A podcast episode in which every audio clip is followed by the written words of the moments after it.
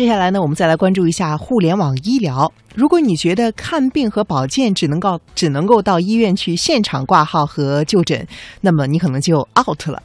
这几年呢，随着互联网加在各个领域的不断渗透，互联网医疗呢也获得了蓬勃的发展。如今啊，在线问诊早就是不是什么新鲜事儿了。可是，互联网医疗究竟该如何的具体的去助力全民健康呢？我们也来听一下互联网学者李毅的点评。我想，这个当前互联网金融啊，在中国目前这个发展啊，应该说是小荷才露尖尖角。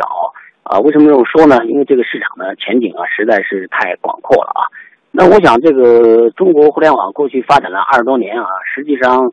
呃，正如主持人刚才说的啊，它其实更多的解决的是人和人在三个维度的连接的问题啊。那我想，这个百度解决的是人和人之间在信息方面的连接啊，这个阿里巴巴解决的是人和人之间在这个交易方面的连接啊。这个腾讯解决了人和人之间在社交啊这个网络社交关系上的连接，但是我想在未来啊，这个人需要跟什么连接呢？人需要跟这个医院连接，人需要跟医生连接，是吧？人需要跟这个药房连接，因为未来我们中国人更多的是需要这个健康啊，这个跟我们这个健康中国的这个呃大的这个方向啊也是吻合的。那那未来呢？呃，其实这个空间的这个巨大，那。在各个维度都会体现。你比如说，今天我们到医院去看病，对吧？那我们要排队，对吧？那能不能通过移动呢？能不能通过远程呢？能不能通过这个微信的这个公众号就提前这个预约呢？挂号呢？这当然是可以实现。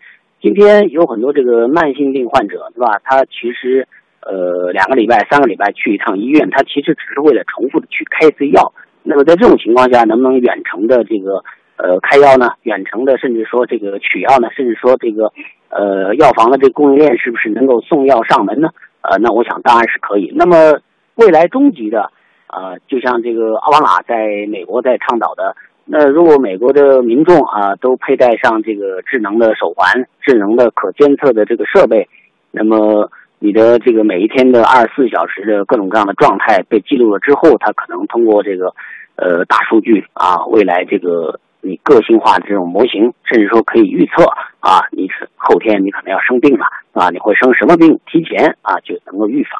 所以我想，这个未来的这个发展的这个前景啊，实在是太巨大了。那么当然了，这个在这个前途光明的这个大的前提之下啊，现在这个呃互联网这个医疗在中国也存在一些问题啊。我个人觉得主要是存在以下几个问题啊。第一个问题呢。就是现在我们一些互联网企业呢，对这个医疗业的这个本质，或者说对这个业态的认认识呢，他可能还不是那么的深啊。你比如说这个之前马云啊，呃，他可能就认为啊，这个网上买药这个事儿啊，可能就跟这个买菜跟淘宝天猫上买一个包，它实际上是一样的，是吧？那么他认为这个可能未来会这个颠覆药房，甚至会颠覆医院啊，甚至会让这个医生这个失业。那其实某种上讲，这个。事实证明，这个，呃，这个买药看病啊，这个跟这个买这个普通的商品啊，买一个包啊，买菜这个恐怕还是不一样的啊。我想这是第一个，就是互联网的企业，特别是一些领袖级的企业，对这个医疗业的这个业态的认识还不够深。那么第二个就是我们传统的啊医院啊，传统的我们医院的院长们对互联网啊这个医疗对互联网的认识可能也不够深啊，所以某种上讲，他。可能对这个互联网啊，它带有一点抵触啊，特别是当呃马云说这个三十年以后啊，这个中国的这个应该是医院越来越少啊，这个医生越来越找不到工作，可能也给我们这个医院给我们的院长们啊带来了心理上的很大的这个压力啊，所以我想现在可能带有一些这个思想和思维上的这个抵触，所以呃一些这个互联网医疗的企业啊，在和这个医院的合作当中也碰到了一些这个障碍。那么第三可能就是在这个我们现有的啊，在医疗领域的传统的机制和体制上面，可能还存在一些这个障碍啊，所以这我想这个是需要这个进一步的啊深化这个医疗体制的这个改革。那么另外啊，就是现在我们中国的这个互联网这个医疗这个企业啊，这种百花齐放的这个情况之下啊，那么这个。呃，未来啊，我个人觉得啊，就是有一个很大的一个问题，就是大家都是啊